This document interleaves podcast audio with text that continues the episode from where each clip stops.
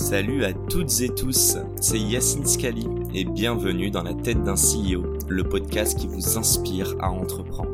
Je vous propose tous les lundis une conversation authentique avec des entrepreneurs et des figures hyper inspirantes pour, je l'espère, vous permettre à votre tour de réaliser tous vos projets et impacter notre société positivement.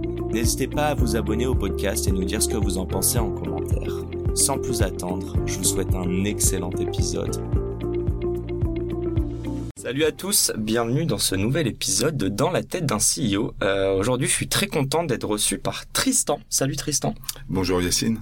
Pourrais-tu te présenter succinctement, s'il te plaît? Oui, bah écoute, je suis le président et fondateur de Mooncard.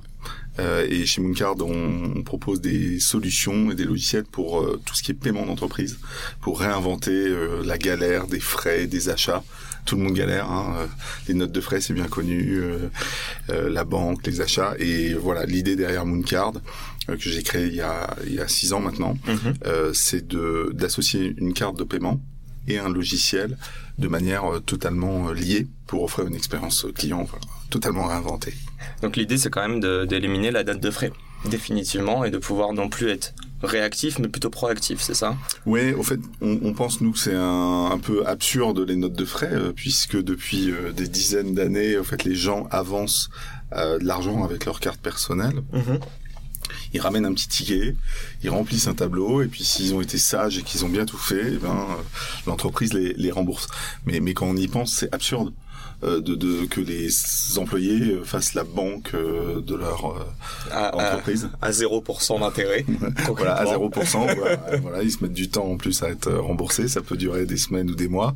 Et puis derrière, au niveau administratif, à la fois pour les euh, employés qui avancent l'argent, les collaborateurs. Et puis derrière, on le voit pas forcément toujours, mais des services administratifs complets qui voilà, qui récupèrent la TVA, qui vérifient l'affectation, qui mettent dans des dans des codes, dans des budgets. Euh, ça, c'est l'horreur. Et et ces gens-là euh, sont très en demande de, de solutions, ben, voilà, qui automatisent euh, tous ces flux-là. Ok, très très clair. Je crois qu'en plus le use case est plutôt commun à, à toutes sortes d'entreprises, mais on va en parler. En revanche, je rappelle, ça s'appelle Dans la tête d'un CEO, et j'aimerais bien qu'on aille faire un tour dans ta tête, Tristan, aujourd'hui. Euh, Est-ce que tu peux nous raconter un petit peu tes expériences? Je crois que c'est pas ta première venture que tu montes, euh, donc essayer de comprendre. Et d'ailleurs, ben, je vais mettre les pieds dans le plat euh, et te donner une bille, mais il me semble que tu viens du monde des euh, telcos, comme on dit. Donc raconte-nous tout ça, s'il te plaît. En fait, moi j'ai une formation d'ingénieur et euh, j'ai eu la chance pendant mes études d'être embarqué euh, par euh, des fous du réseau informatique, euh, puisque dans, dans, dans l'école, on avait un campus avec 1000 chambres. il n'y avait pas la télé dans la chambre. Euh, c'était quand ça C'était en, en, en, en, dans les années 2000. Okay. Euh, je suis entré, voilà. Et il, faut, il se trouve qu'il n'y avait pas de câblage euh, télé dans les chambres, mais il y avait un câble informatique puisque l'école avait investi, les élèves s'étaient battus pour avoir des, des, réseaux informatiques dans les années 2000. Et il y a une idée folle à ce moment-là, un peu avant que j'arrive d'ailleurs, qui était de dire ah mais nous on veut regarder la télé, les matchs de foot et puis des films et des choses comme ça. Est-ce qu'on pourrait pas faire passer cette vidéo sur le câblage informatique? Et donc l'idée a mûri dans la tête d'un certain nombre d'étudiants pour euh, se dire bah euh, on va essayer de faire un système informatique à la fois des serveurs comme on dit qui poussent euh, la télé et puis des lecteurs. Ah oui, mais sauf qu'on va pas ramener une télé. Est-ce qu'on pourrait se servir de l'ordinateur et de le brancher sur le réseau informatique. Alors on parle de câble, hein, il y avait mm -hmm. à peine, je sais pas, le Wi-Fi ça commençait, mais pour recevoir la télé et l'afficher sur un ordinateur. Et c'était les prémices au fait. À ce moment-là, YouTube n'existe pas. Hein. Euh, euh, les, les, vidéos, c'est des petites vignettes euh, 320 x 200 sur un écran. Et donc euh, les différents étudiants ont cette idée de dire, bah peut-être que c'est intéressant d'avoir de la vidéo sur un ordinateur. Et c'est la naissance de Et donc c'est la naissance de VLC, euh, ce qui veut dire Videolan client. En gros, c'est le cône de chantier orange. On le connaît euh, tous, voilà que beaucoup sûr. de personnes ont sur leur ordinateur, euh, qui est un projet donc français déjà, mais tout le monde ne le sait pas. Et c'est exactement ce que j'allais dire. Je trouve ça voilà. fou. Et en plus, tu es en train de dire quand même que c'est un projet qui a émané de d'étudiants en fait, d'étudiants voilà. ingénieurs. Exactement. Donc c'est l'école centrale et, et c'est le premier logiciel libre, comme on dit. Hein, donc c'est open source, c'est-à-dire que c'est contributif. Hein, tout ça a été fait de manière euh, euh, ouverte pour que n'importe qui dans le monde, et c'est ce qui s'est passé, n'importe qui dans le monde puisse euh, rajouter, rajouter ses codecs, ses fonctionnalités. Et, et, et, donc ce logiciel libre a connu un, un énorme succès. moi j'ai eu la chance donc d'être d'être chef de projet de ça, c'était en ouais 2002-2003, et à un moment où en plus les opérateurs télécoms euh, donc les Free, les Orange, commençaient à se à déployer la DSL et à se dire tiens, euh, on atteint des débits de plusieurs mégabits par seconde. Euh, et ça, c'est intéressant parce que ça permet de commencer à faire passer de la vidéo de bonne qualité sur les réseaux. Et, euh, et tous ces opérateurs, en fait, ont, se sont renseignés, ont vu ce logiciel, ont vu que en plus, ça servait à diffuser de la vidéo et de la télé euh, en live, du coup. Euh, en live sur un petit réseau informatique de 1000 personnes. Et quelque part, on a été euh, précurseur avant Free, avant euh, Orange, avant tous les opérateurs, pour faire de la télévision sur ADSL. Euh, voilà, à notre petite échelle. Juste la V1 du produit, euh, c'était quel genre de résolution? Parce que là, tu nous parles même de mégabits, mais genre les gens, je crois qu'ils ne se rendent pas compte. Faut quand même le remettre dans le contexte. À l'époque, ça restait déjà, enfin, une énorme innovation. Euh, et ne serait-ce que parler de vidéo vous étiez pixelisé à, quel pourcentage quoi Bah, euh, au fait, la grosse complexité au début, c'était pas tant la taille des écrans ou les débits, parce qu'il se trouve que le débit qu'on avait sur ce réseau informatique était était de 100 mégabits, tu vois, donc c'est une très très bonne connexion euh, ouais, Wi-Fi comme à la maison, quoi. Euh, bon, c'était en câble. Hein, euh, au fait, ce qui posait un gros problème, c'était la puissance de l'ordinateur pour décoder la vidéo parce que ça nécessite énormément d'opérations informatiques. Et, et, de l'afficher à 25 images par seconde en, euh, en, en, en, même pas en HD à l'époque c'était de la simple définition c'est 576 euh, euh, enfin voilà. Et, et, et donc euh, les ordinateurs avaient du mal à, à afficher. Euh, Parce que les processeurs sont pas assez puissants à l'époque. C'était pas assez puissant. Ouais. Okay. Et donc euh, ça a poussé euh, euh tous mes copains euh, qui travaillaient sur VLC. On a eu des, enfin des gens brillantissimes qui ont travaillé sur le décodage vidéo. Euh, pour euh, optimiser et trouver les optimisations mathématiques euh, qui permettaient d'afficher une vidéo comme un DVD. En fait, c'était la qualité DVD, enfin même oui DVD. Ouais, 2000 DVD quand même. Ouais, c'est ça. et, et mais ça nécessitait, voilà ça nécessitait énormément de puissance informatique et donc ça a été aussi une des prouesses techniques. Et, juste avant de, tourner la page sur VLC, est-ce que tu peux nous donner un, petit exemple Et en plus, on va parler de Mooncard et tu un profil assez technique. Euh, c'est quoi peut-être un projet, euh, en tout cas, j'ai l'impression que tu en as fait plusieurs, mais sur VLC, que ça a été quoi ta patte dessus?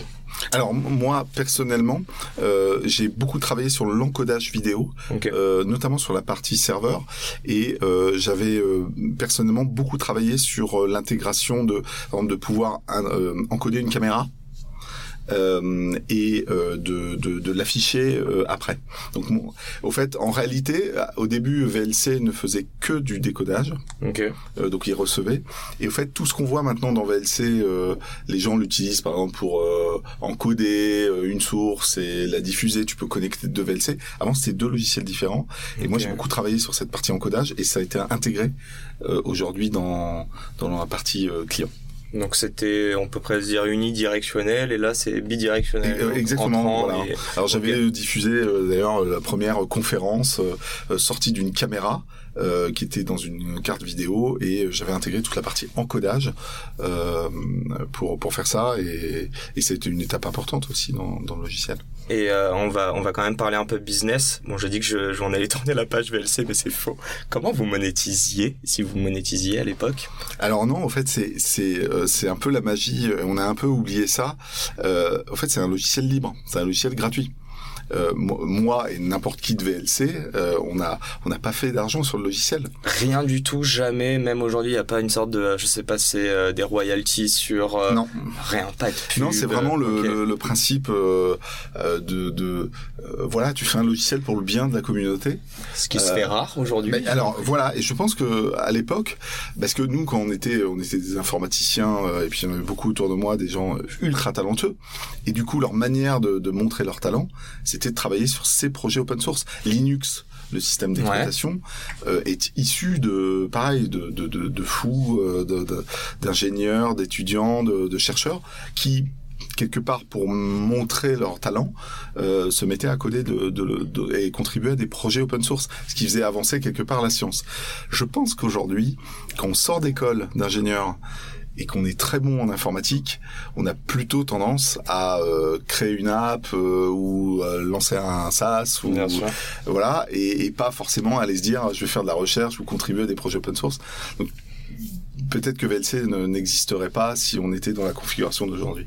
Ok, bon en tout cas un, un gros shout out to tous les étudiants qui ont bossé dessus parce que moi je peux te dire à titre perso, je me souviens, je voulais lire des vidéos mais même du MP4 ou autre format, et je crois qu'il y avait que VLC qui marchait.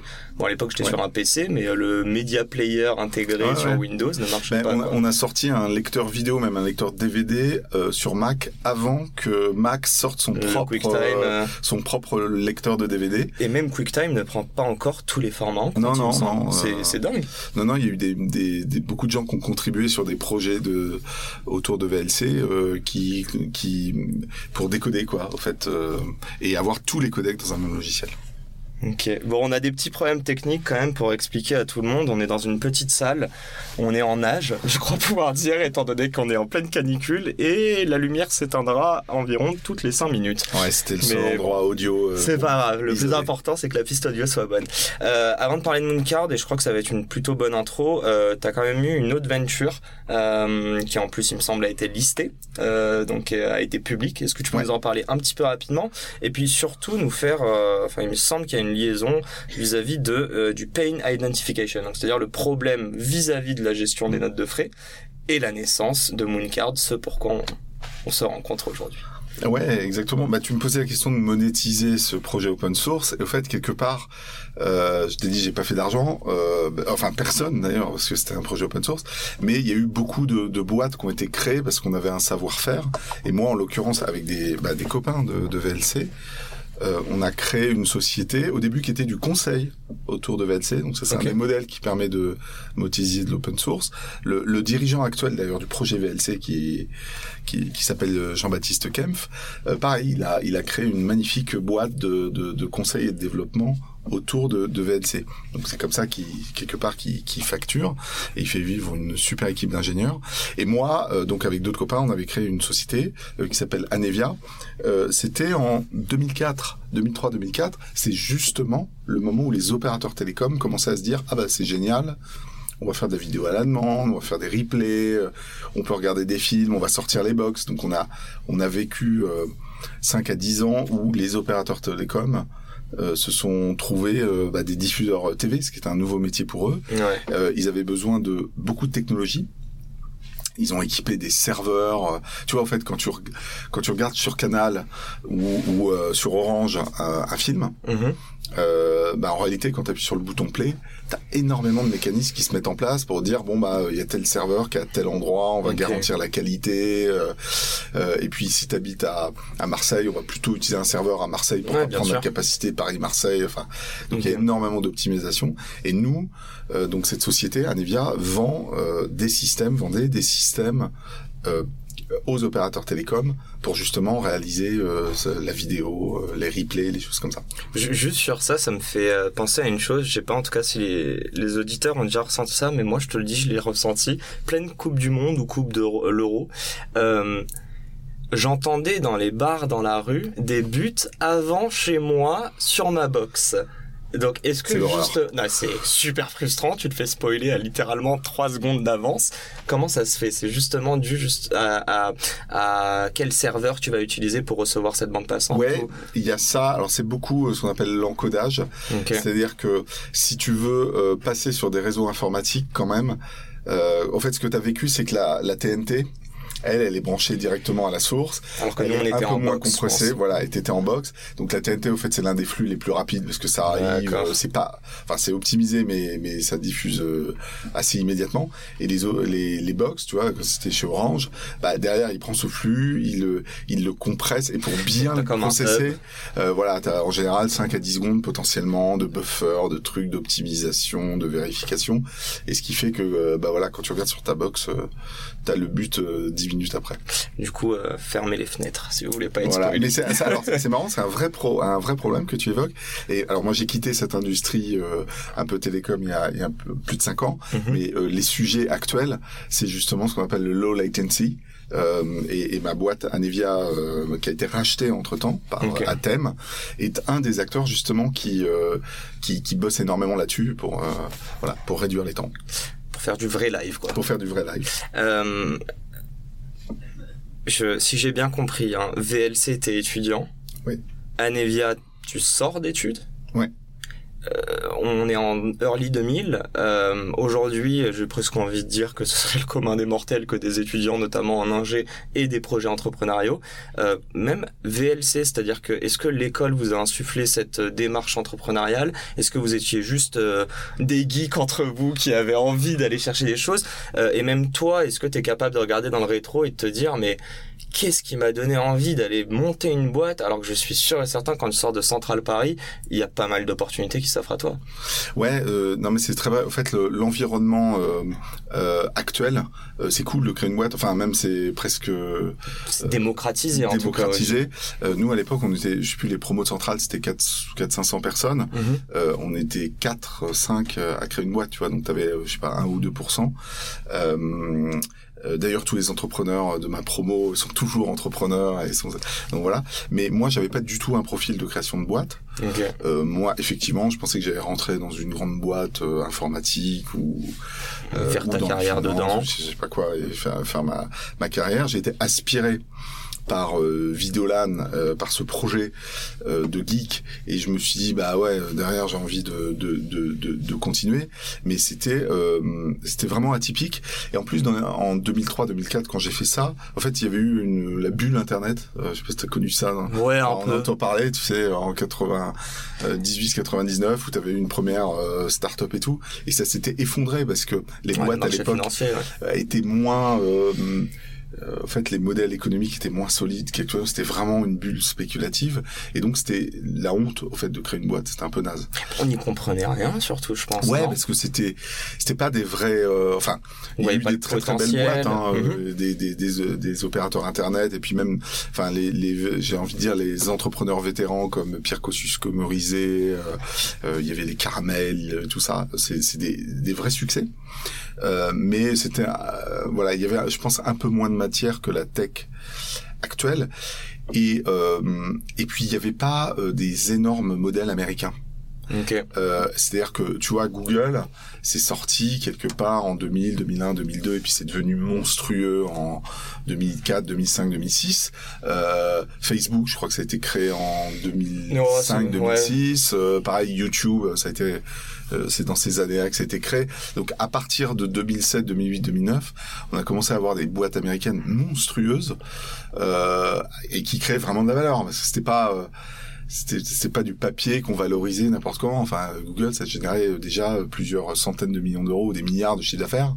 Donc tout le monde s'est dit ah ouais, euh, ah oui c'est sérieux quand même. Mais toi, je reviens et c'est quand même deux trois ans après, avant ce boom là que tu t'es quand même dit bah ouais, je même financièrement, euh, on verra advienne que pourra, mais j'ai envie de créer ma boîte. Ah oui oui c'était et puis j'ai je suis pas né dans une famille d'entrepreneurs. Ok.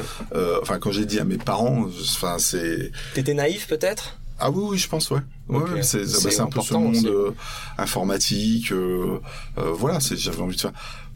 Et mais d'un autre côté, quand quand tu sors d'école, t'as pas de tu vois, à l'époque, on disait il fallait pas créer de boîte en sortie d'école parce que t'as pas de d'expérience, euh, tu sais pas ce que c'est que le business. En plus, t'es ingénieur, donc tu connais rien à, ouais, au business. rester derrière un ordi toute Exactement. Ta vie, oui. Bon, tout ça a bien changé, euh, heureusement, et c'est génial. Mais ouais, à l'époque, c'était un peu. Et d'ailleurs, au fait, en réalité, le début de la boîte, euh, c'était pas. Enfin, on était vachement moins préparé tu vois, en termes de business, de scale, de, de modèle économique, de d'exécution, ça a rien à voir avec euh, avec tous les gens qui écoutent ce podcast, euh, qui ont euh, 22, 23, 24 ans, qui sortent d'école et qui ont déjà des modèles, des process, des potes. Mais justement, euh, je trouve, et je fais le parallèle avec ce que tu disais aux US, j'ai l'impression que quand on voit la réussite aux US, euh, on a presque un syndrome de l'imposteur en France, il y en a qui vont pas vouloir se lancer. Et à l'inverse, il y en a d'autres qui voient des réussites en France et qui se disent aujourd'hui, euh, lancer une boîte, je vais pas dire que c'est facile, mais en tout cas, euh, j'ai l'impression qu'ils anticipent beaucoup de choses, qu'ils ont déjà une vision à 5 ans. Il y en a qui peuvent te dire la boîte n'a pas vu le jour, que j'ai déjà prévu de la revendre à un grand groupe, ou euh, je veux viser ce statut d'unicorn et faire 3-4 levées.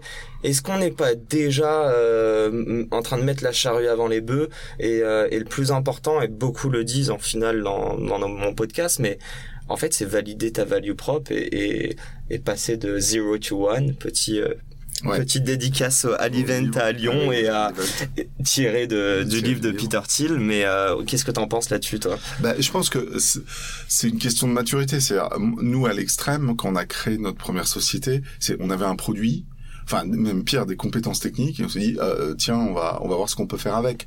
Euh, je pense que la maturité business des entrepreneurs aujourd'hui c'est de se dire enfin c'est exactement ce que tu dis c'est euh, je, je, dois travailler sur ma value propre je dois répondre à un besoin je dois avoir un marché qui est pas une, une micro niche où, où personne voudra rien payer. Donc quand même euh, toi toi tu le dis donc ça veut dire quoi? Ça veut dire que n'importe quel entrepreneur qui se lance aujourd'hui, on va le harceler avec ça, mhm. il va être super éduqué là-dessus, et, et, du coup les, les, boîtes vont avoir plus de chances de d'être successful. Euh, là où euh, avant, euh, tu avais peut-être moins de, de maturité là-dessus. Donc euh, tu avais plein de boîtes tech. Euh, tu pars d'une innovation et d'ailleurs on va parler de cette innovation. Encore une fois t'en as parlé juste avant. T'as dit j'aurais dû peut-être faire carrière dans une grosse boîte d'ingé enfin d'informatique pardon ou de finance. J'ai envie de te dire que tu fais carrière en finance aujourd'hui. Euh, enfin kind of mais une fintech. Euh, comment tu t'es retrouvé à créer Mooncard? Qu'est-ce qui s'est passé? Qu'est-ce que tu as vu dans tes expériences avant? Et, euh, et ce problème des notes de frais?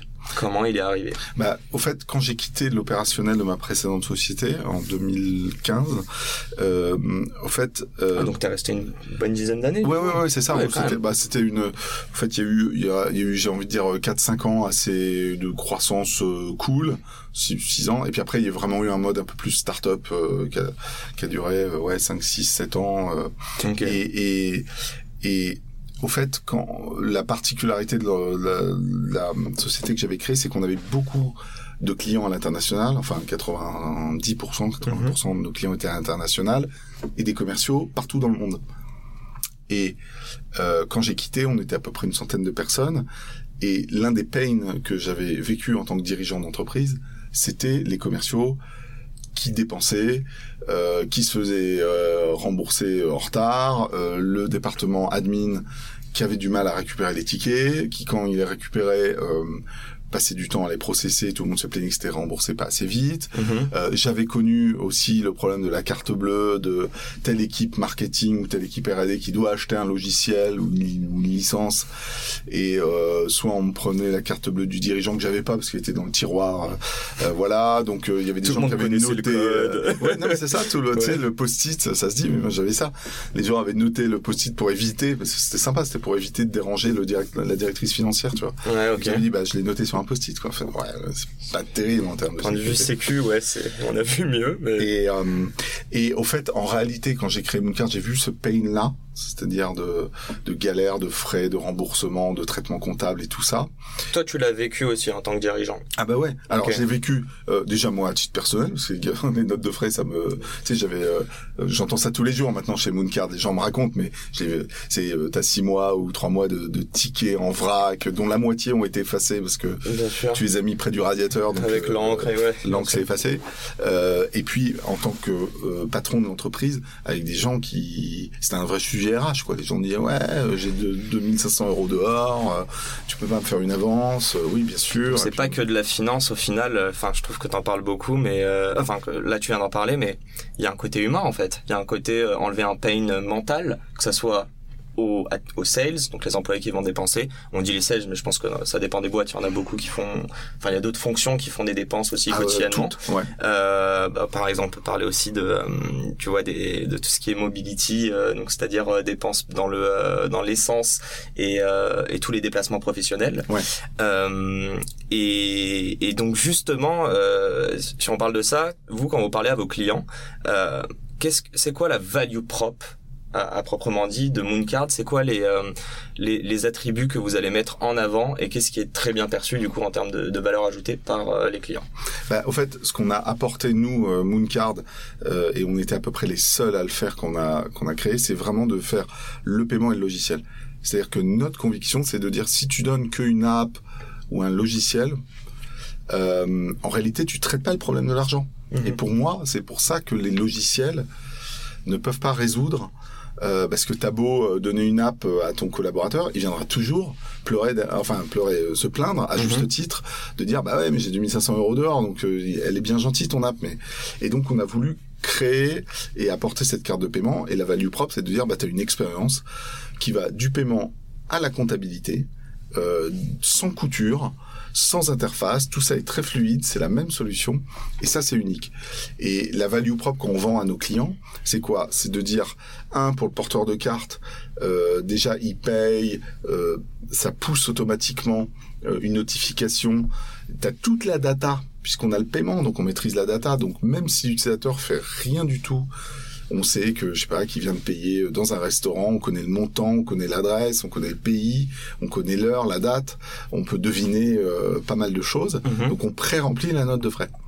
Donc il fait que payer, il fait rien et tout est pré-rempli. Euh, donc ça, t'imagines que, enfin toi, quand tu galères avec les tickets, donc euh, il prend en photo le ticket, il peut le mettre à la poubelle maintenant. Ça c'est nouveau dans la l'archivage légal, l'archivage légal depuis deux, deux trois ans. Euh, donc en termes d'expérience utilisateur, c'est quand même génial. Euh, et la deuxième raison euh, sur laquelle nous en particulier Mooncard on a beaucoup investi, c'est la partie comptable. Mm-hmm parce que la plupart des solutions, qu'elles soient logicielles ou fintech, font des exports, euh, tu sais, Excel. Mhm. Bon, c'est pas mal, hein. CSV. CSV, voilà. Mais en général, euh, ça doit être retraité derrière. Ça, le comptable, il reprend, il dit ah d'accord, euh, ah, ok. faire le matching. En le matching. Moi, je mets telle dépense dans tel compte. Et puis ah, il y a deux taux de TVA, donc en fait, je vais dupliquer la ligne parce que mon Excel il me fait qu'une ligne. Donc en source réalité, source d'erreur du et chez Mooncard, en fait, on a intégré euh, beaucoup de, de compta, ce qu'on appelle un moteur comptable, c'est-à-dire qu'on est capable de, de préconfigurer selon les besoins de l'entreprise. Mhm. Et l'entreprise a dit, bah voilà, moi je traite tel type de dépenses. Euh, les restaurants, je les traite comme ça. L'essence, je la traite comme ça. Euh, les livres, moi j'ai deux comptes de livres parce que mon métier il est spécifique. Donc voilà, j'ai deux comptes sur la documentation. il configure et derrière ça vient pousser automatiquement en compta. Euh, donc t'imagines bien que les, les directeurs financiers, euh, les équipes comptables, elles adorent ça. Ouais, en fait, donc c'est un gros, ouais, encore une fois, on parle, on pourrait dire un gain de temps ou d'argent, mais c'est aussi euh, euh un, un, un, problème mental qu'on enlève en amont comme en aval, quoi. Ouais. les personnes impliquées. Alors t'as as le gros sujet du temps pour les collaborateurs, pour les équipes comptables, et puis t'as un vrai enjeu cash, hein, les clients nous en parlent beaucoup parce que tu vois par exemple on avait un, un gros client euh, qui est dans le CAC 40 je crois mhm. euh, ou pas loin euh, qui nous disait moi je ne récupère pas la TVA parce que au fait le coût tu sais, c'est des toutes petites factures en général, tu vois, tu peux avoir... mais accumulé. Mais accumulé. Et disait, le temps de traitement chacune des factures, avec le risque fiscal d'aller récupérer 5, 6, 7 euros, 8, 9, 10, voilà comme c'était pas automatisé, bah en gros on disait on ça sert à rien. Nous on arrive avec la solution. On dit bah déjà le montant il est sûr, des process, euh, euh, la TVA tu peux la la ventiler euh, automatiquement, tu la récupères. Bah du coup ça représente rapidement plusieurs centaines de milliers d'euros qu'on fait gagner. Donc là tu as un vrai impact cash. C'est clair. Et d'ailleurs, je, je, reprends en amont quand on parlait des utilisateurs, donc les employés par exemple. Euh, en gros, l'idée c'est quand même qu'ils aient la même expérience qu'avec leur propre carte bleue, quoi.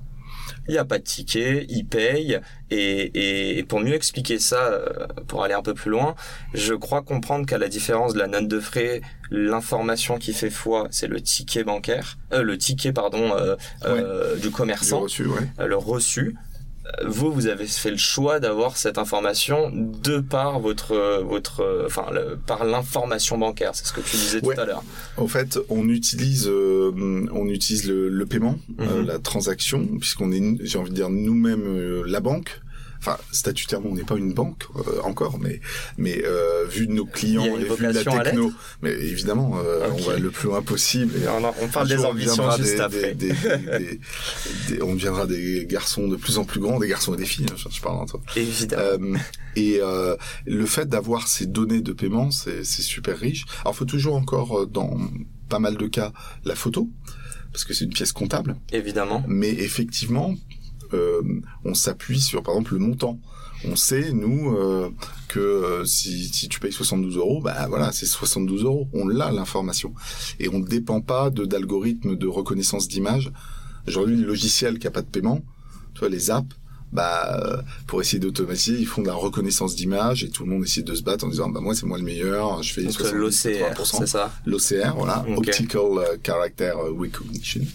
Yes, euh, donc c'est de la de la reconnaissance, mais ça c'est pas fiable à 100%, donc sur le montant ça peut se planter. Bah, typiquement, qu'est-ce qui si cette tech elle est pas encore fiable alors qu'elle est utilisée dans plein d'autres domaines, pourquoi dans le paiement à l'heure actuelle sur le reçu, c'est plus compliqué de, euh, de... Pourquoi il n'est pas fiable en fait Alors ça, ça progresse parce que tu as plein d'acteurs, euh, on a nous des concurrents ou partenaires qui, qui investissent beaucoup là-dessus.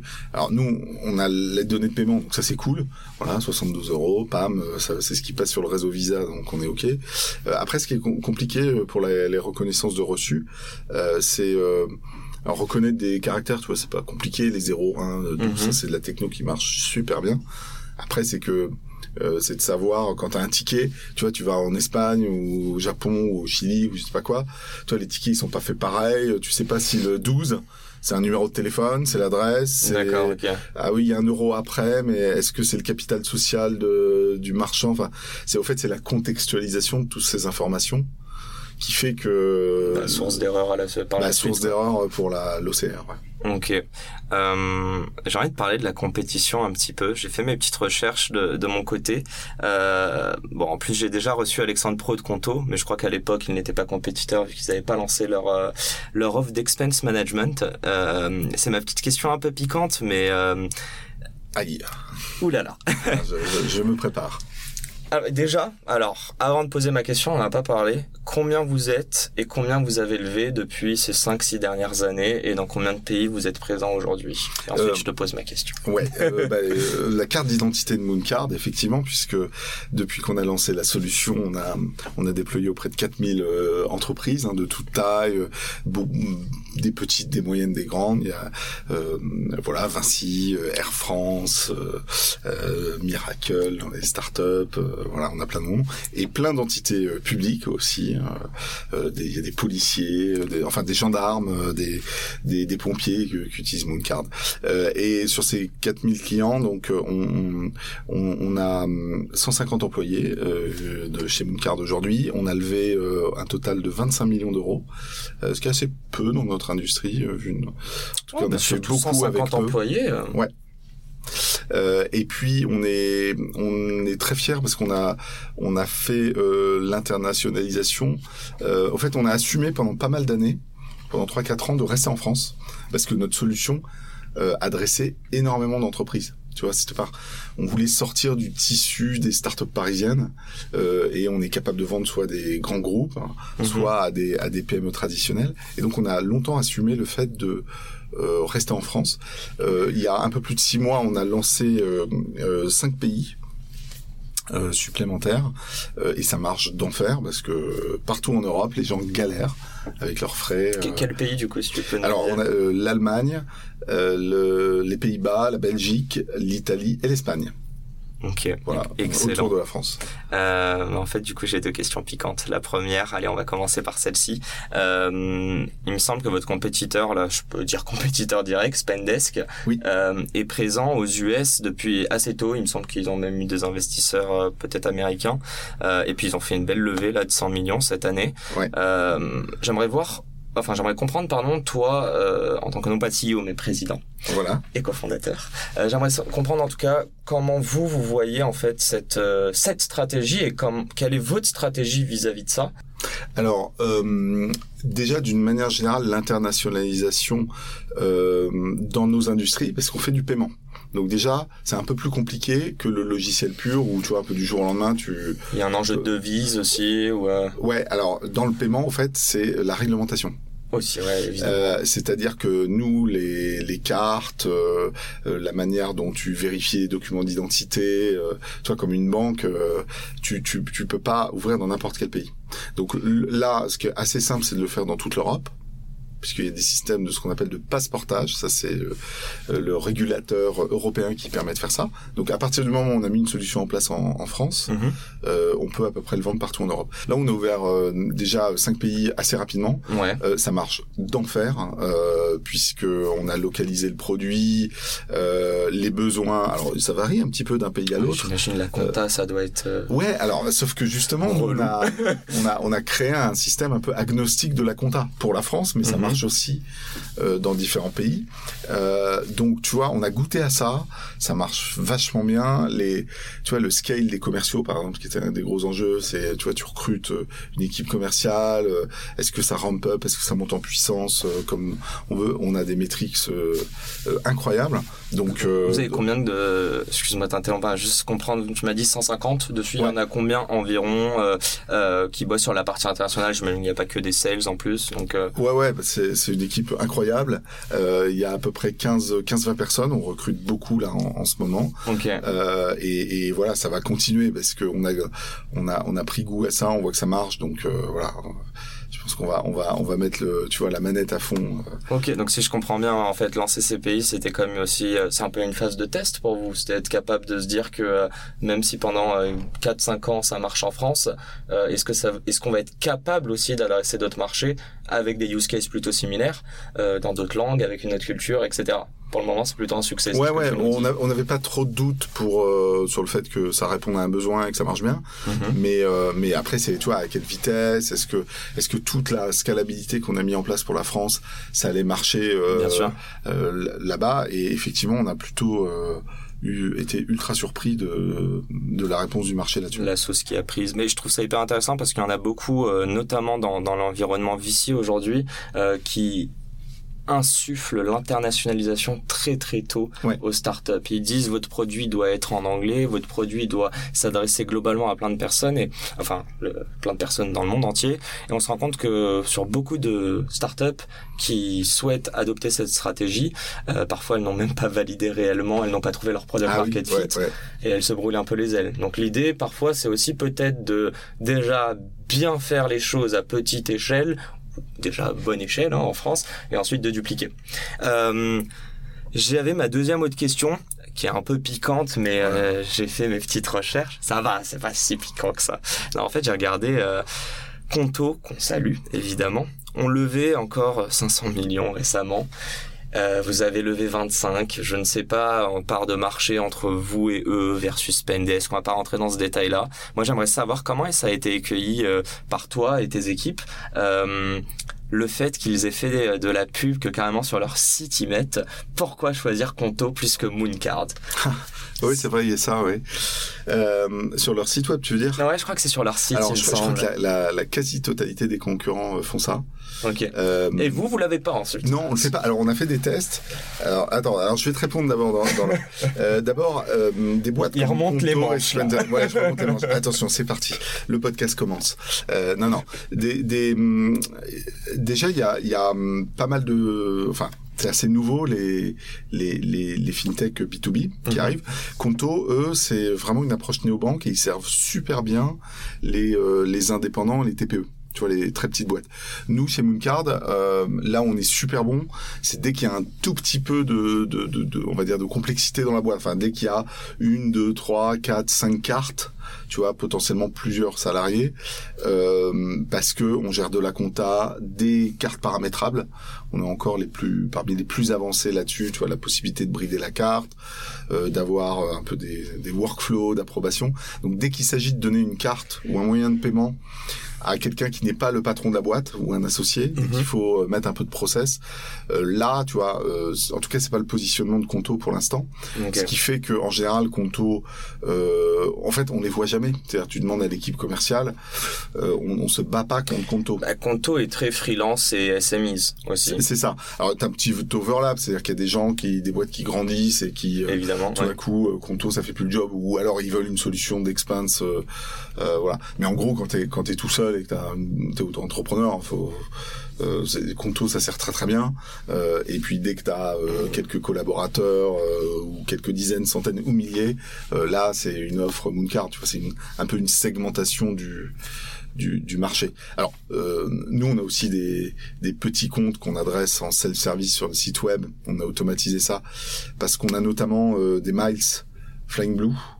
Donc, on est les seules cartes avec American Express. C'est Air France, hein, c'est ça Donc Air France KLM. Ouais.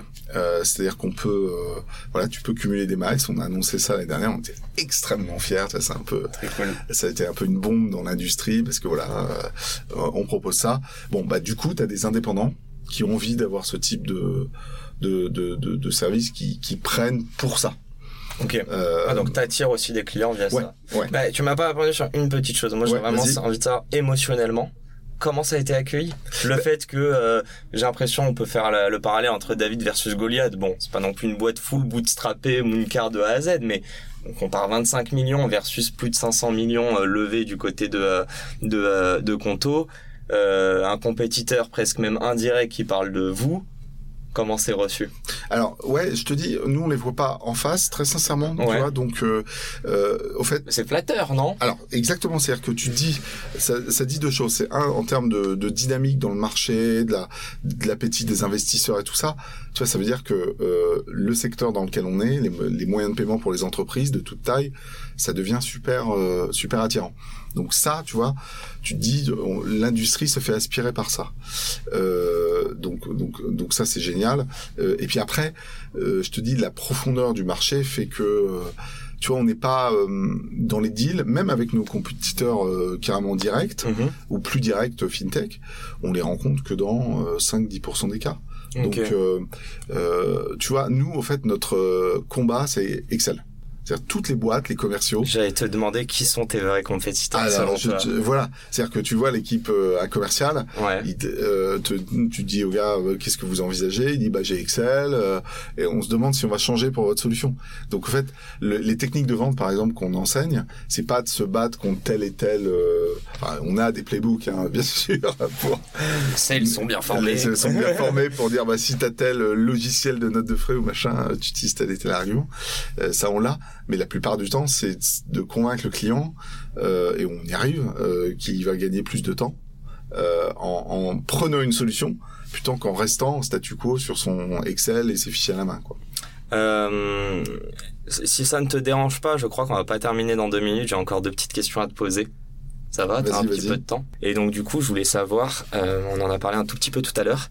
Euh, en tout cas, on l'a teasé, mais Spendesk a levé 100 millions. Bon, Conto, on n'en parle pas parce que c'est pas exactement la même value propre. C'est quoi la suite pour Mooncard? Est-ce qu'il y a une levée de fonds? Est-ce qu'il y a des nouveaux pays? Est-ce qu'il y a un nouveau d'autres features? En tout cas, ce dont tu peux nous, nous parler, nous teaser et titiller notre curiosité. Bah écoute, t'as déjà répondu. Il y a plus de pays, euh, plus de features. Euh, Bah, voilà. si tu peux nous donner un peu de détails, tu sais déjà quel pays, j'imagine, ou quel conti- Est-ce qu'il y a un autre continent que vous allez ouvrir, ou ça reste plutôt de l'Europe, par exemple? Non, mais écoute, on, on, on étudie tout euh, déjà.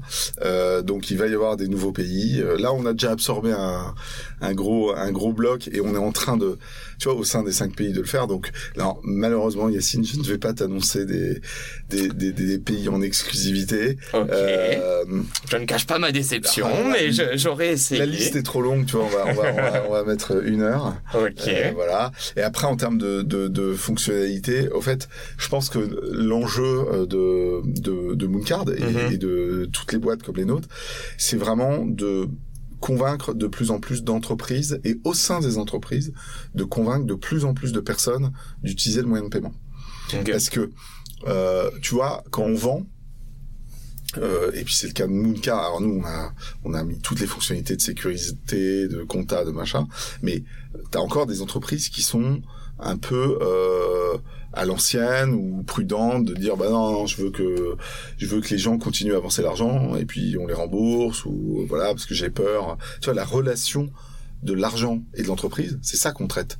C'est c'est c'est c'est Et donc des dirigeants et des employés, et au des final. dirigeants et des employés. Donc nous, ce qu'on a réussi à faire, c'est équiper euh, euh, des, des services, des euh, énormément d'employés. Euh, on n'a pas euh, donc tu as des entreprises qui, qui ont encore peur de ce type de solution, tu vois, de nous ou des concurrents. Donc, en fait, de la pédagogie à faire. Donc, tu as de la pédagogie et puis tu as un ensemble de fonctionnalités euh, pour sécuriser, pour conforter, pour optimiser. Et euh, en fait, toute la roadmap produit est orientée autour de ça. Et également, euh, au sein des entreprises, de dire quelque part la carte euh, et les paiements, euh, qu'ils soient physiques, virtuels et tout ça, euh, en fait, c'est un, un formidable pied d'entrée. Mm-hmm. Euh, enfin un pied dans la porte, pardon, une porte d'entrée. je mélange les deux expressions. oui, mais j'avais compris. Pied d'entrée, nouvelle expression, innovation Mooncard.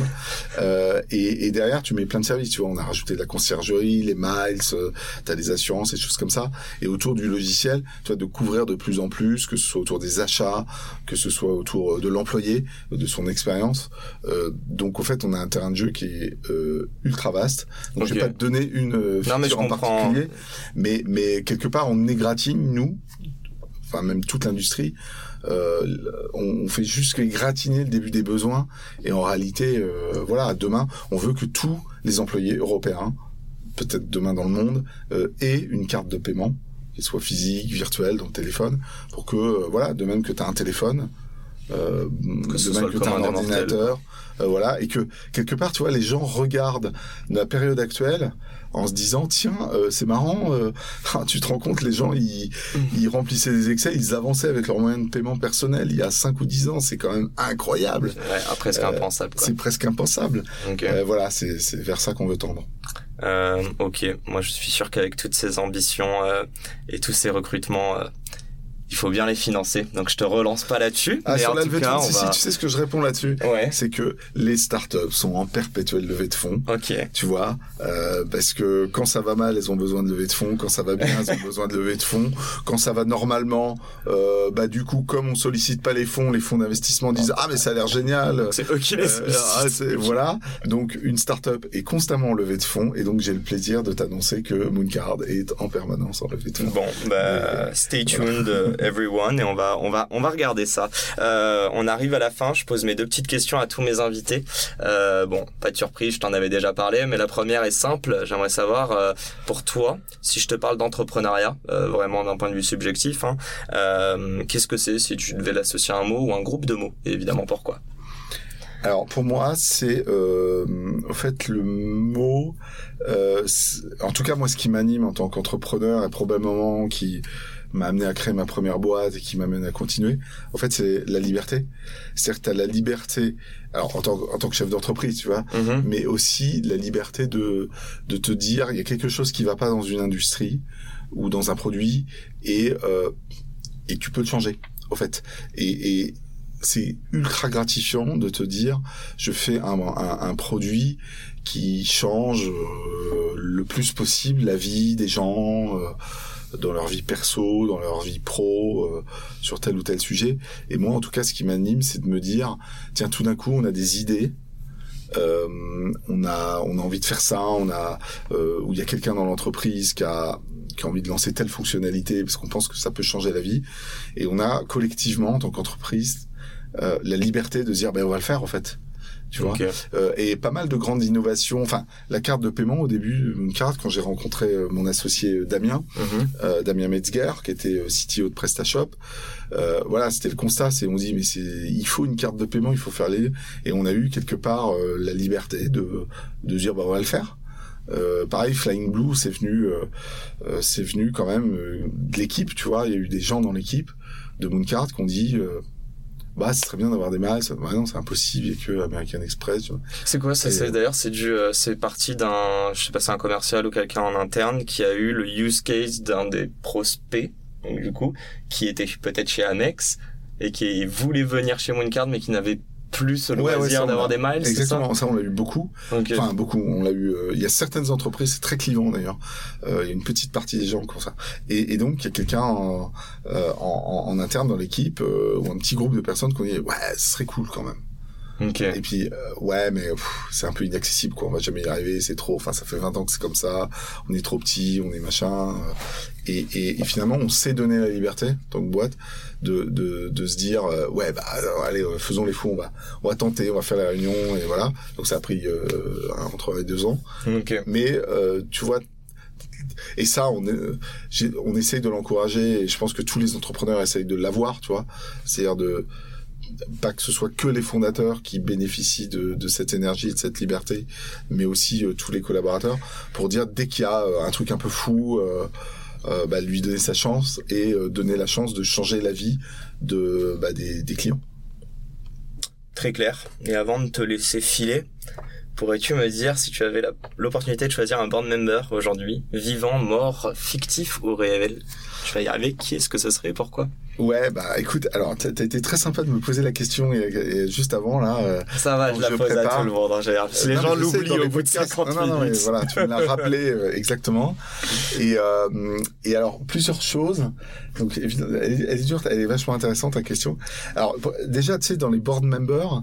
Euh, tu cherches toujours à. Alors au début, tu cherches des gens qui un peu exécutent, qui t'aident à aller plus vite, je peux, qui connaissent le monde de la finance pour nous, du scale-up et machin. Et je pense que quand la boîte grandit, t'as envie d'avoir des gens qui euh, qui se connectent à la mission un peu plus haute que de la boîte, qui est, je disais un peu, tu vois, changer le quotidien des gens. Euh, euh avoir un impact important. Et du coup, je pense que les bons board members, ce sont des gens qui sont pas du tout de ton secteur.